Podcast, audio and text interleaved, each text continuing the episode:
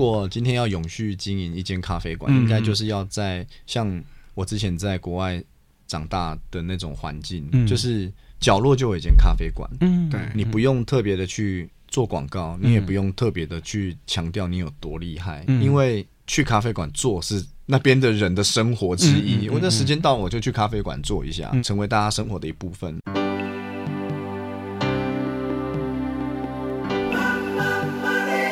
欢迎收听《南方生活》。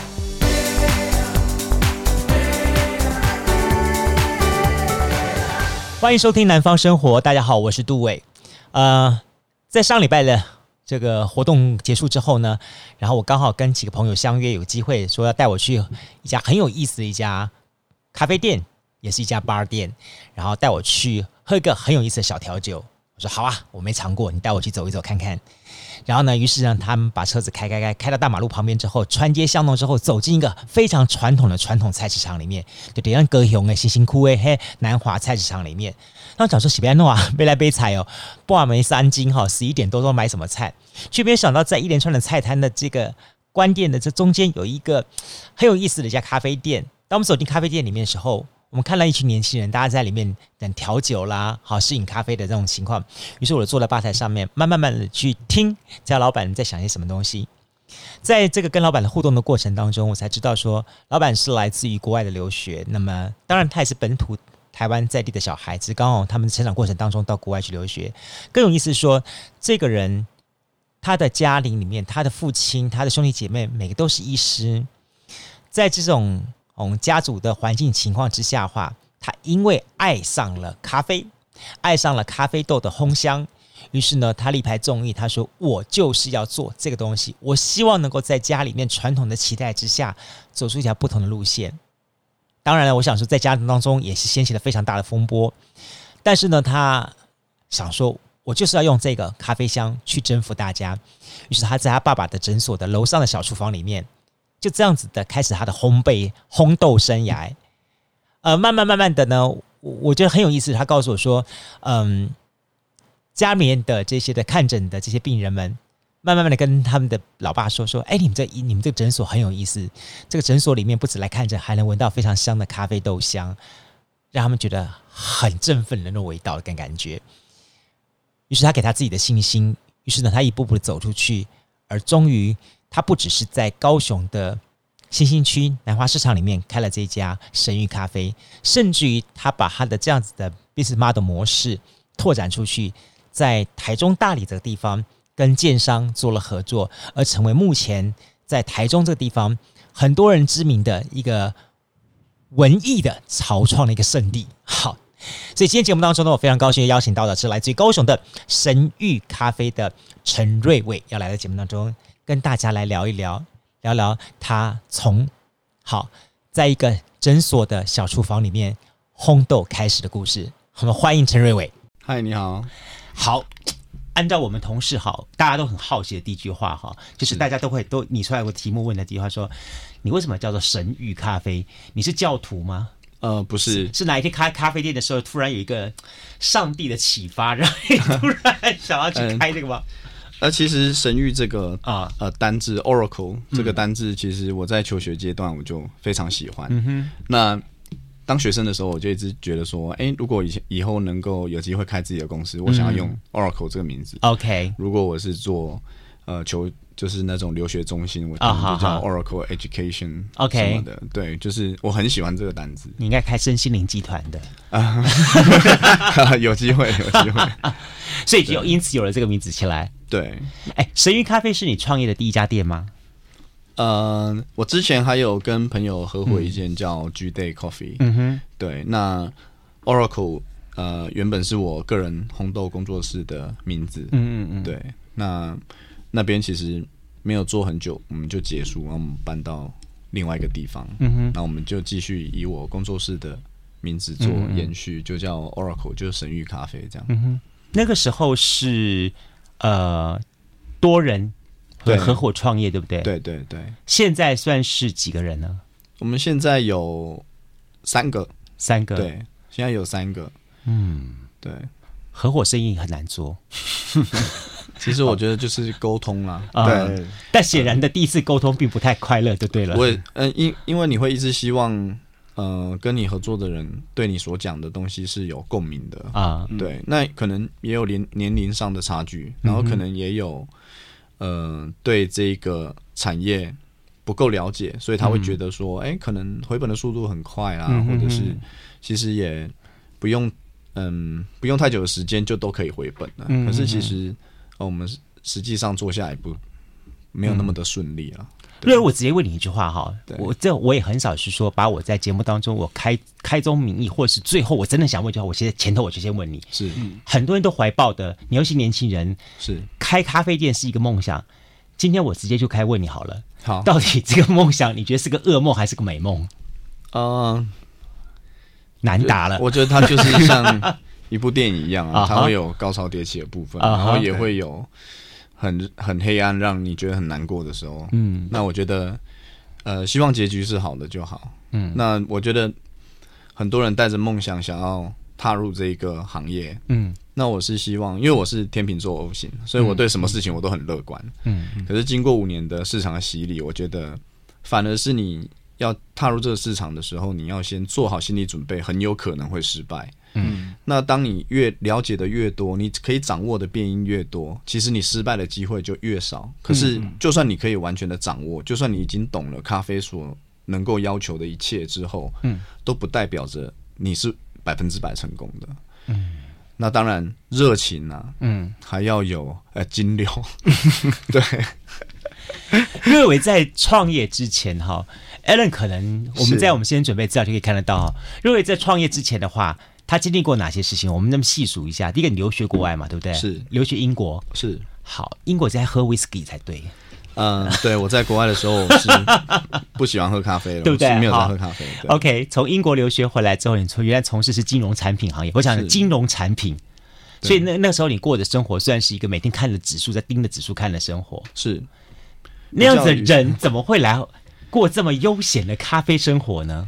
嗯，我们当时想，我们也觉得咖啡生活好像很悠闲，嗯，对。可是后来发现，那是喝咖啡的人很悠闲，做前台都很忙。对，做咖啡是，呃，要准备很多事情，嗯，包括开店的准备，然后一开始你要出什么东西，你也要备料啊，嗯嗯，然后成本的控管啊，然后人事的支出啊，我觉得。要做准备的东西太多了，我我我反而觉得我那个时候是没有想那么多，就一脚先踩入了咖啡这个行业，对，或者是说创业了，因为我觉得创业的这个议题，它呃很多时候很多人都说，就是说你创业之前要看很多书或干嘛，可是我我觉得这中间都有一个 debate，就是有的人都会说啊，你要先想清楚再去创业，可是有时候通常你想清楚了，你好像就。不敢踏入那一个，嗯、可能就是在于你说好像有点梦想，但是你有点混沌不清的时候，嗯、你跳进去那个时间点。但是就像您说的，就是可能金流很重要，嗯、否则断吹的时候是一件非常可怕。我一直觉得说，哈，创业人都要有概念，就叫做拱大，真的。好，就说在在你要创业的那一瞬间，你不能想的太清楚。真的，真的。虽然我们在节目当中都告诉大家啊，我们要合计什么什么的，告诉创业时候要怎么怎么，都讲的头头是道。但是我自己也会发现说，真的是创业的那一瞬间，我决定要去做了，你不能够想得太清楚。对，想得太清楚的话。你一定会想到说，哇，后头还要我要存多少货，我什么都没这样。算了半天，我说我干嘛那么辛苦呢？我为什么不去讲桃楼呢？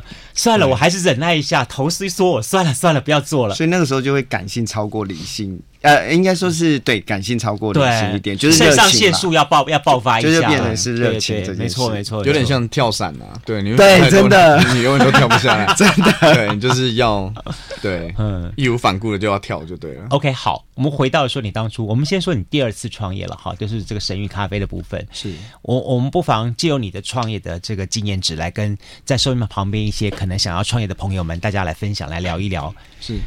一开始的时候，当你有前面一个很很算是有点有些挫折，是当你决定要再出发做这件事情的时候，你怎么先先先从你怎么给自己的心理对话开始？嗯，我那个时候是觉得，呃，我对自己可能也很失望了，因为我们原本觉得可以做到很好的部分，嗯，其实我们的进度有点有点慢，嗯，就是。我可能觉得哦，可能我这个月我营业额就要达到多少，嗯、然后我们的嗯，因为那时候我们有在帮呃客人接带红，嗯、那我们也可能误判了对方成长的速度。速度嗯嗯。当然，他们到现在来讲，他们是成长了好多倍了。嗯、可是时间一拉长，我觉得也磨掉了很多伙伴的耐性啊。嗯，对。那加上沟通，因为。可能那个时候我也没有想那么多，我会觉得说，其实我们就是坚持做对的事情。嗯，我们就是因为我们的本位就是咖啡师，那我是烘豆师，我就觉得说，我就做好我的烘豆，那员工们做好自己工作分内的事情。嗯哼，那其他的东西，说真的，能够赚多少钱，都是要市场跟老天爷去定夺嘛。对，那每个人的停损点、止损点都不一样。嗯哼，那就很遗憾的，那个时候，嗯。大家就觉得说要提早退场，嗯，那，呃，我那时候带着我的员工，我就觉得说这些小朋友不能没有，不能没有工作吧？哇，你很温情哎，就是他们年纪都比我小了，真的就是因为我在国外的时候就很多干弟弟，然后回来台湾，其实我看他们也像看自己亲弟弟一样，那我会觉得说，哎，我小时候父母给我什么？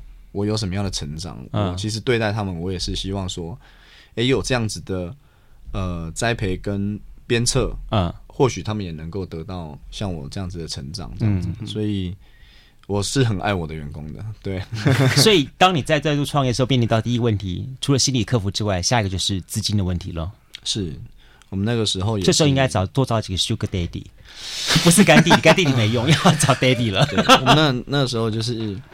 嗯，也是约了几个朋友，然后一起再做第二次的创业。OK，那当然，嗯，我们一开始想要做的东西也是很多啦，因为又要买呃设备器材，然后又有新店的装修装潢，嗯，那到最后也是资金不足，所以我们又要去做呃清创啊、贷款之类的。对，其实那个时候我就应该碰到一个问题，是断舍离了。对，什么东西在我当下能够能够要，什么东西我当下不要。我回顾我自己，我曾经。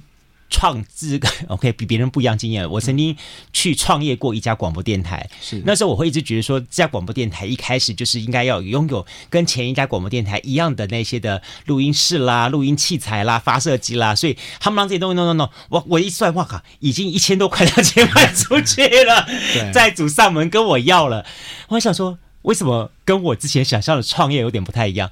后来自己去回过头来说，人人家一句话就说说说。呃，台语讲的很熟了，某一类卡称哈，丢卖家下游啊，真的自己忘掉。我觉得这点是非常重要的。所以说，其实，在创业过程当中，你要去思考到说，自己到底手上我掌握了多少资源，我有多少的一个 cash，这 cash flow 很重要。对。然后呢，我再借我有多少东西，我在做我能够做到的事情。是。或者也要去思考说，在阶段性的时候，你最想要做的东西是什么？因为如果你盘盘算完钱，但是你对于你的步骤可能没有想的那么清楚的话，其实你会不知道你怎么断舍离。对。但是我比较好奇的一件事是说，从一开始做烘豆，然后代烘，到真的去营运一间咖啡店，其实代表那段过程里面你是急速在成长的喽。是我们，嗯，其实也是。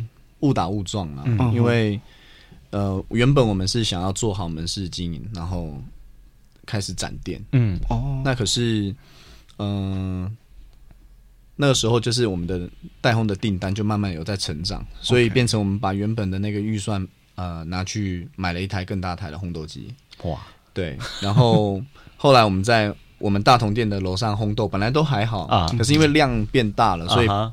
呃，可能邻居就来抗议啊，说都闻到那个红豆的味道，很香，很香哎！好像每天起床的时候，没办法，我跟你讲，每天闻到。你那个位置哈，是属于那个高雄市旧部落区，是我知道。那时候他们要闻什么，他才会高兴？闻茶香，闻中药香。对，你突然他出了一个那个。隔壁的阿尚哈闻不习惯的味道，对 对他们对，因为呃咖啡豆烘到两百多度，可能会有一些焦味，那他们就会有点担心。对对对，他们就会说：“哎，阿喜会修出啊，你该修起来。”所以重点是这个焦香，真的。对，所以我们就又出去做了一个烘豆厂啊。对，那其实也是，我觉得也是误打误撞了，因为当时就有。我们内部也有一些声音，就是说，我们到底是要去做店面的拓展，嗯、还是要先雇烘焙工厂。嗯，那当然我就是先以，因为我已经答应人家要红了，所以我们也是呃，就是坚决先把工厂弄起来。嗯，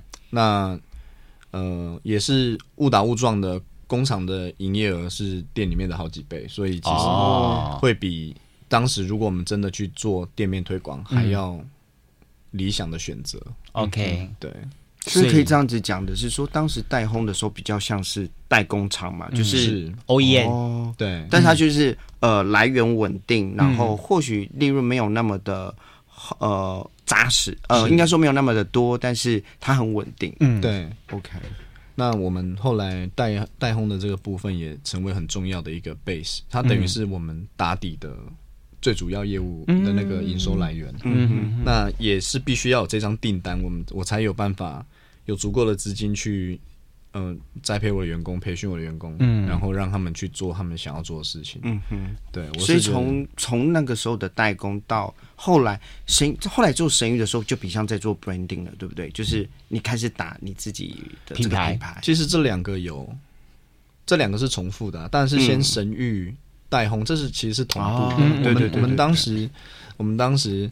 呃，在二声的时候，其实就已经有这张订单。嗯，然后我们一直到大同路的时候，嗯嗯，嗯我们是没有地方可以烘豆。嗯、然后那时候就很感谢那个利诺咖啡的俊豪哥，嗯，他都让我去用他的烘豆机这样子。嗯、对，然后我才可以保住这张订单。不然我如果没有办法供货，他一定就是要去找别的。哎、欸，我一直我才在刚刚跟 Alan 讲，说说，我觉得咖啡业界让我觉得一个蛮有意思的情况，就是别的行业当中哈，免不了就生死存亡的竞争哈，你你你跟我在尔虞我诈这样的东西，但我一直某个程度我，我我我观察了哈，所以咖啡业界人似乎存在的某种的师徒也好，朋友也好，就大家在这种的，好像似乎这么说好了。呃，会开咖啡店的人基本上都不太会是坏人，对。大家都还蛮 friendly 了。好，然后我缺什么你缺什么，我帮你个忙什么，都会互通有无。对对对对，就是大家到最后都是好朋友了。哦，对，所以等于说，几乎在这咖啡的这个概念之下的话，大家可以做很多的彼此的支援、指导或者是交流这样的情况。嗯、对，哦，所以难怪大家都要找咖啡来创业。对，大家都不会找我们广播界来创业，业别不同了。我我我们这行业比较像比较像抛虾。不过我们再来聊一下，说好了不？因为说实在话，就说咖啡产业哈，真的到处都是，是不是只是外面的这个咖啡店很多？你看你们直接在外面那些抢的人，什么连锁咖啡店，是连连什么 Seven、全家、OK，有还有什么都在给你们抢咖啡，嗯、每家还强调，现在连连好像是。Seven 也在强调，我有手冲咖啡出来了，单品啊，单品咖啡都都能弄出来了。对，这种市场的竞争真的越来越激烈了。但是我看了我的观察，投入到这个市场的年轻人还是像入过江之鲫一样，越来越多，越来越多。是的？这个你们家神域好了，在这市场当中，你当初愿意敢敢去投入的话，是因为你们有这个烘焙的这个资源在手上吗？还是说你有些其他的想法？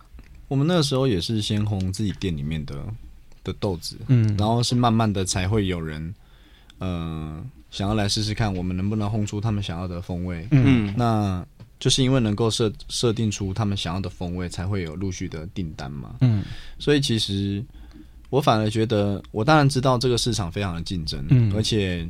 大家的现金流也都很充足啦。如果是像 Seven Eleven 跟全家那种大型的来讲的话，其实他们的现金流是非常充足。当然，那很多人会想要投入咖啡圈去创业。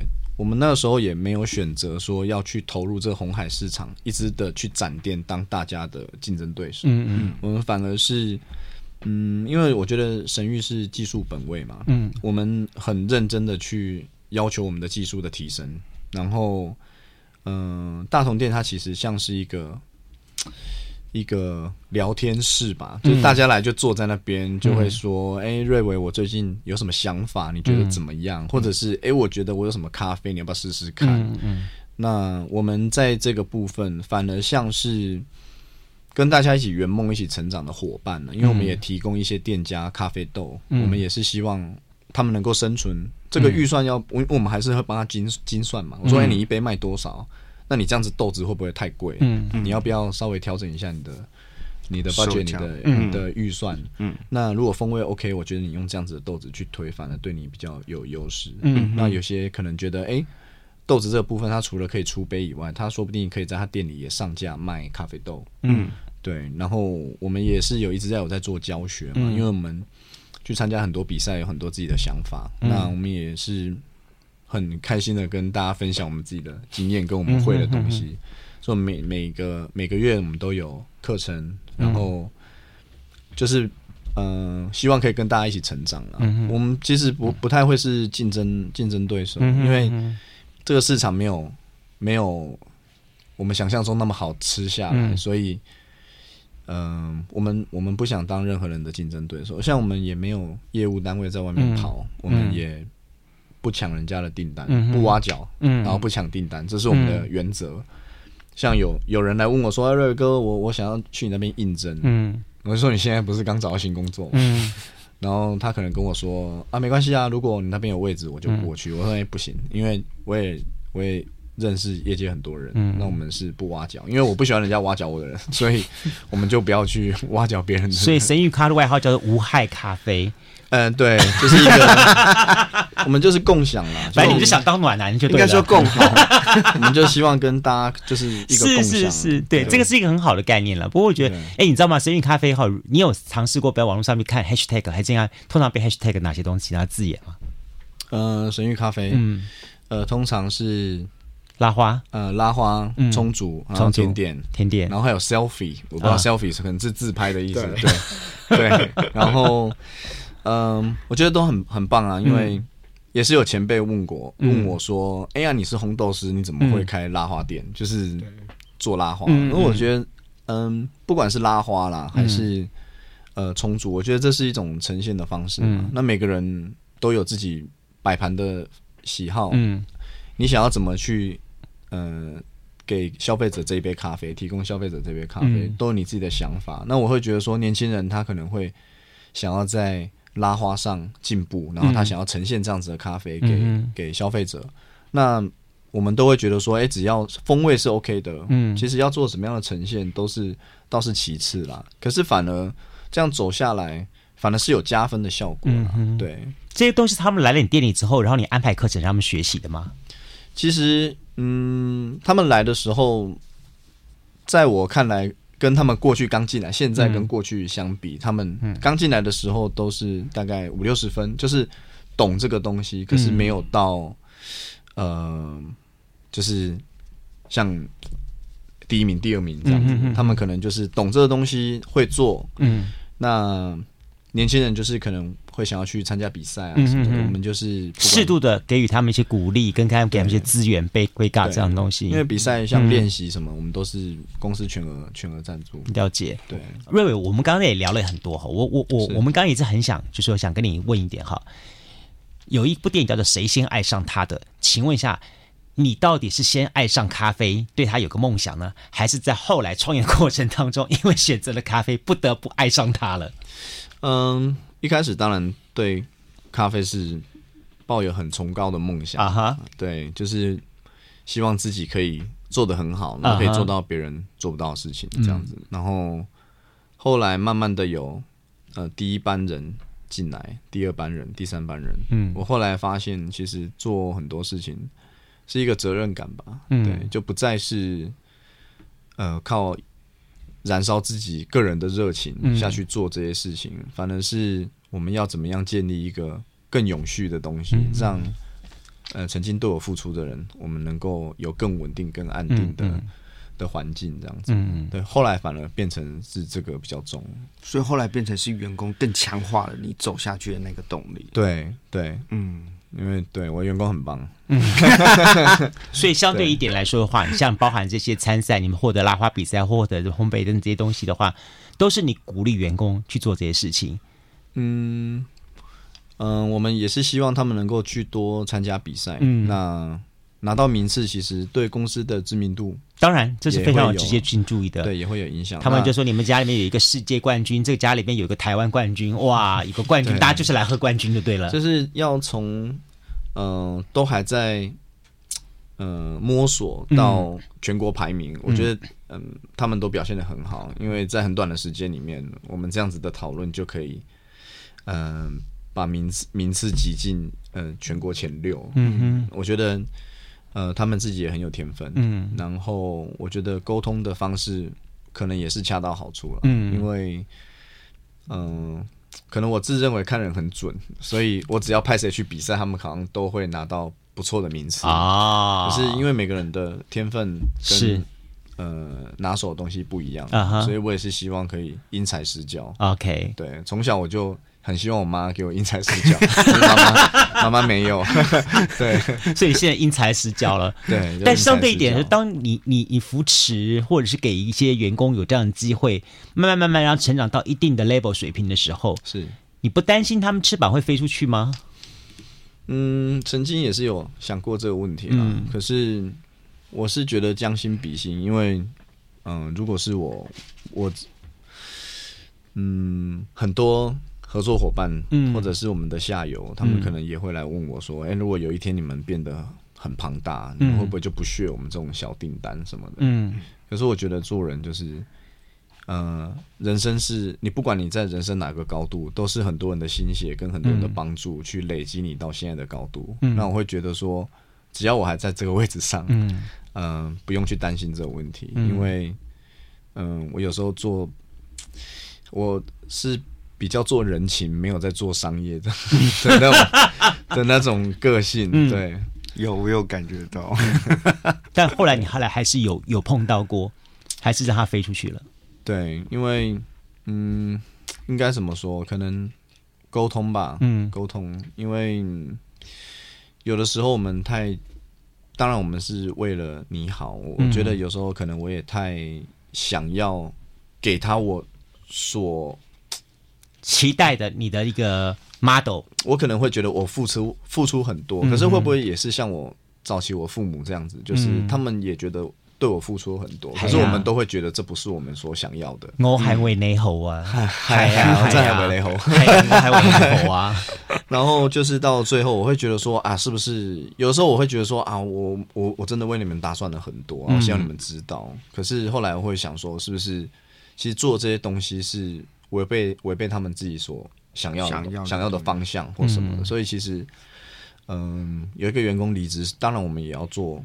很深刻的内部的一个检讨了，嗯、因为我们对每个员工都一样，只要你工作表现 OK，然后你我们知道你的天赋，嗯、甚至甚至你一开始你可能没有这一部分的天赋，可是你很有心想要去做，那我们也看到你的努力，嗯、这个都没有问题。就是嗯，只要公司有能力，我们就是赞助你去去比赛这样子。那我们内部我们就再来，我们团队可以再来做，哎、欸。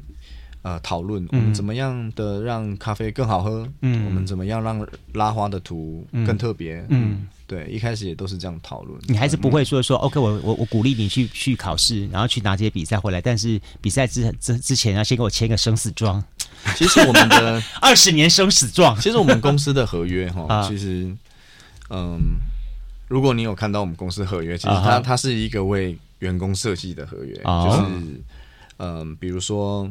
呃，如果公司回本之后，他们可能可以有什么样的待遇啊？嗯、或者是，嗯、呃，以后他们如果拿到第几名，可能我们会再给他什么样的优惠，或者是给他们更多，嗯，呃，或者是可以让他们自由的开课，然后他们可以分润，可以抽成，嗯、有红利可以拿。这是你领你领的吗？对对哦，对所以，所以我我我比较惊讶是，所以这个东西，呃呃，当时你需要跟其他两位的。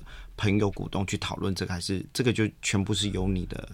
那当然，我觉得一开始，因为我希望给他们的观念是，如果我们没有请这些员工，这些事情都是我们自己要做。嗯，那我们今天请来的帮手，那人家，我今天如果是希望他来做六十分，嗯，我觉得如果他做超过八十分了，那这二十分是不是也要给他他应该有的奖赏？嗯，没错，因为。他达到了我要他做的更好的效果，嗯嗯，对，所以我们是会，我是很不吝啬，我会觉得说应该要给，嗯、可是，嗯，这个也是一个好问题，或许别人没有，真的，别人没有这么想给，对。不，我我我我都我相信一句话，人家说说手哈不能够握住，握住时其实什么都没有的。嗯，当你手放的越松，张开越大话，你握有的就是全世界。嗯，真的就是有这种概念。如果转念的话，也许在商业经营这一块的话，你可以有不同的收获，甚至有更大的市场可以期待你的发发展。是，就比方说好了，我晓得你有很多很多的一些的创业 idea。嗯，除了在咖啡店之外，比方说。人家在强调什么共享办公室，对，你也来做个共享经济学就对了。是。六点钟之前开咖啡是咖啡店，六点钟之后是酒吧，是真厉害啊！没有啊，一开始我们只是单纯的想要延长我们的营业时间。啊哈，对，那那个时候就是咖啡店哪家不开到晚上九点十点的？只有你们才开到六点钟哎。然后因为我们觉得就是八个小时其实就很累了，这笑脸囊紧驾驶哈。对啊，如果。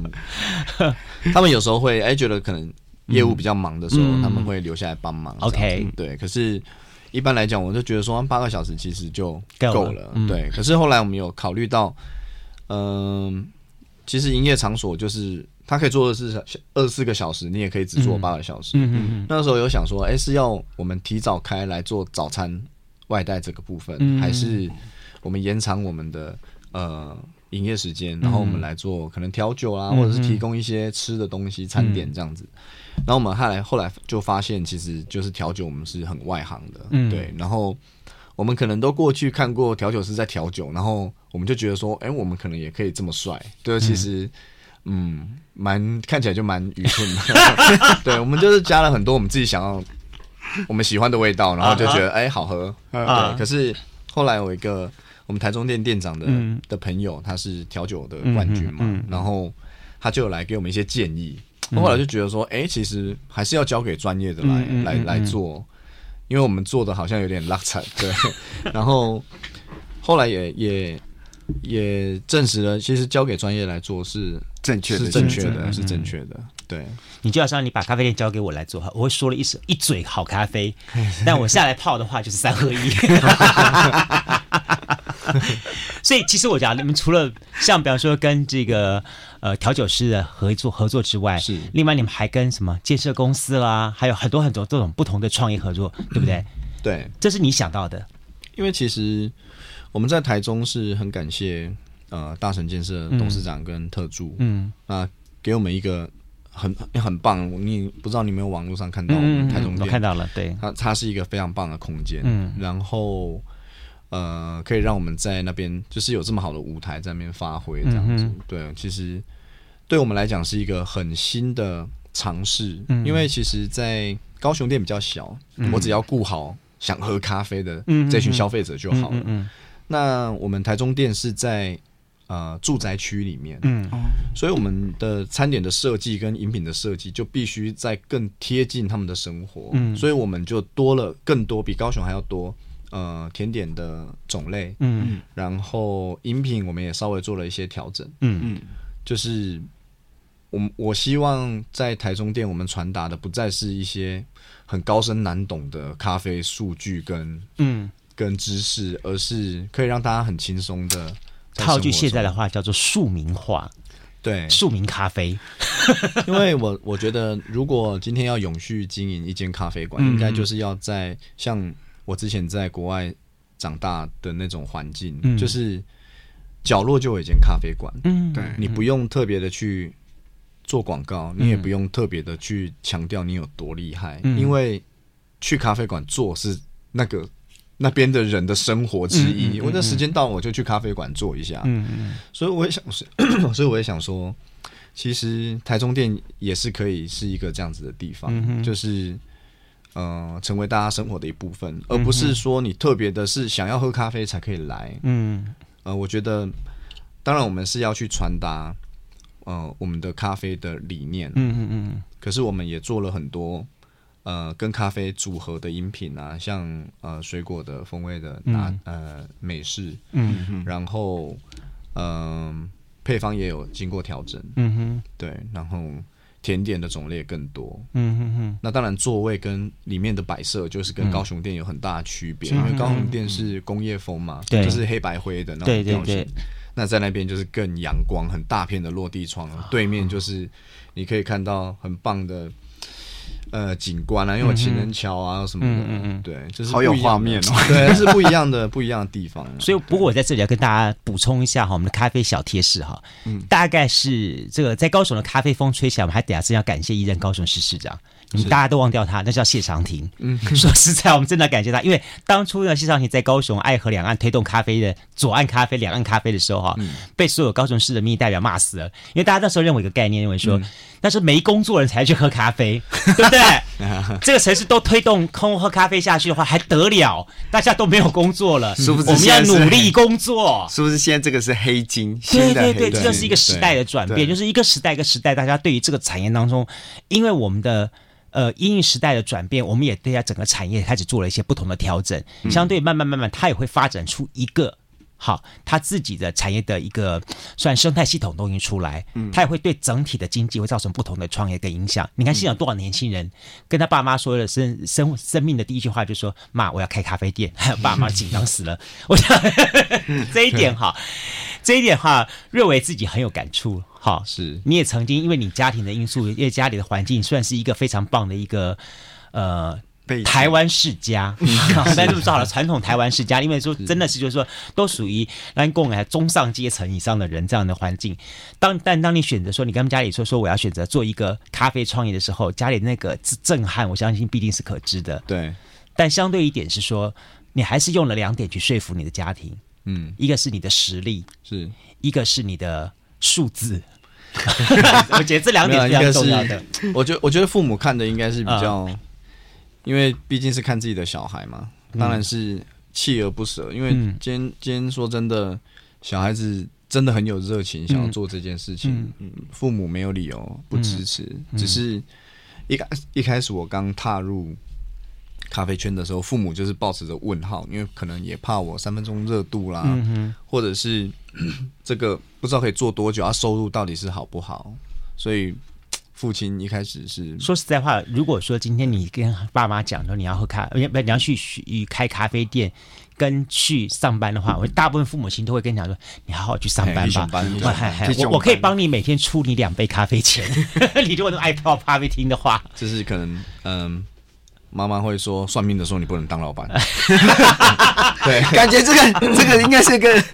哦，你如果当人家员工很好，你不能当老板。我说哦，我真的觉得 学起来了，算命的所以不可以当老板。对，妈妈从小就跟我讲这这句话。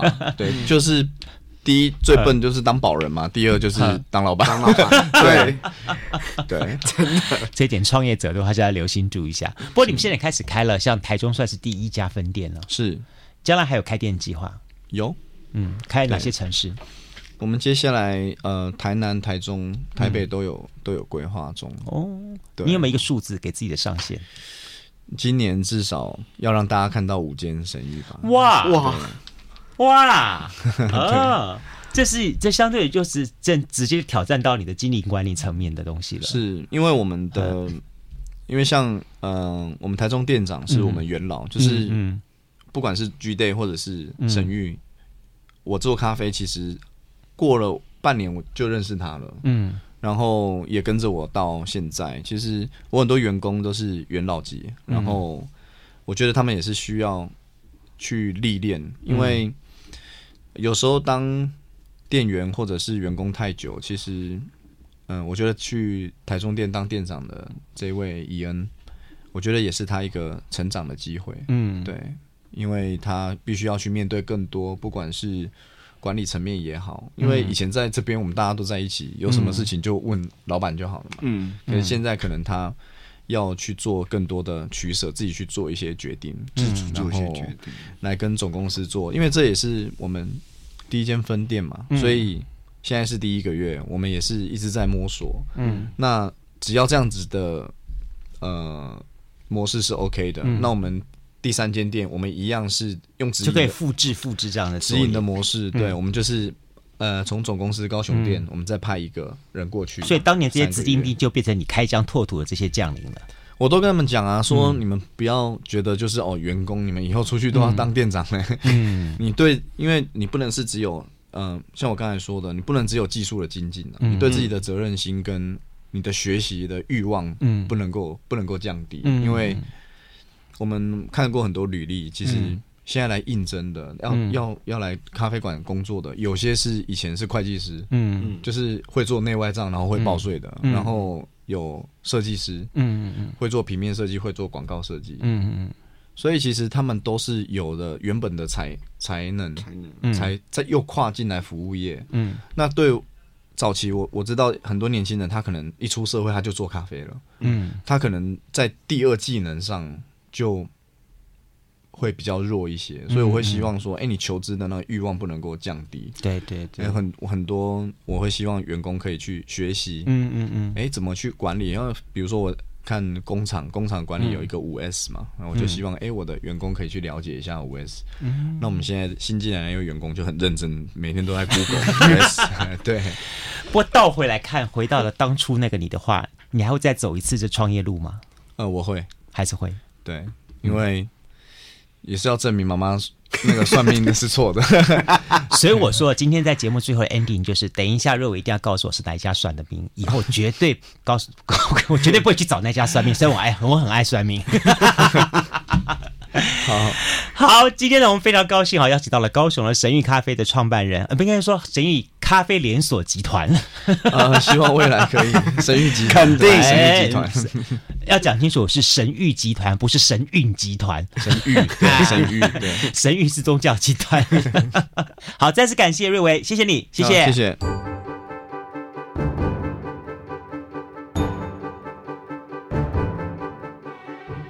好，听完今天的故事，我倒让我联想起很多很多年以前的一个印象、一个回忆。哈，大家知道吗？目前在南台湾，特别是高雄，大街小巷到处都是咖啡店。我们最应该感谢谁？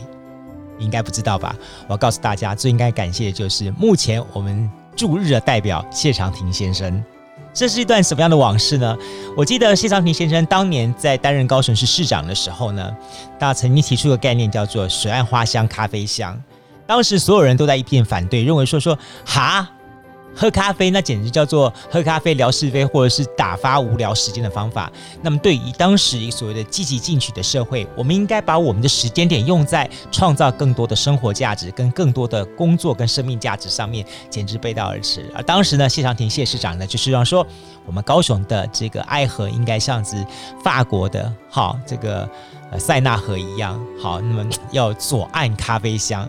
哇，在当时引起非常非常大的反弹，很多人就 complain 这事情怎么会这样子，就没有想到，曾几何时，经过了这么多年之后，咖啡香目前成为了一个城市当中最重要的象征，也因此有这么多的年轻人愿意透过咖啡来实现它的一个存在的价值，去达成对于一个城市的对话跟承诺，就如同今天我们跟大家聊邀请到的神韵咖啡的陈仁伟一样，咖啡。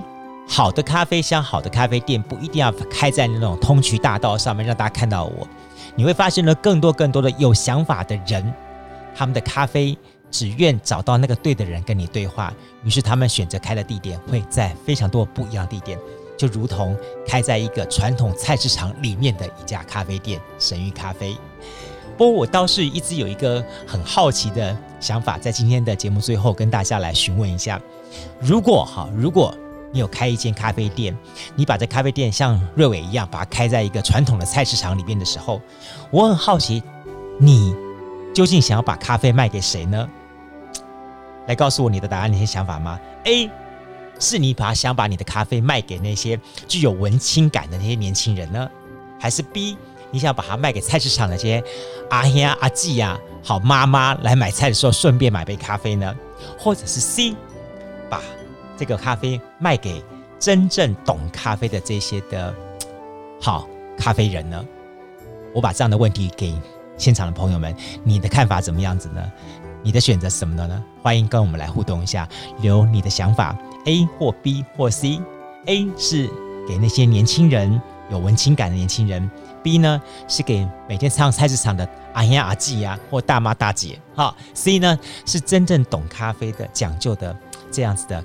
咖啡人美食家，你的想法是什么呢？欢迎留个言给我们 A B C。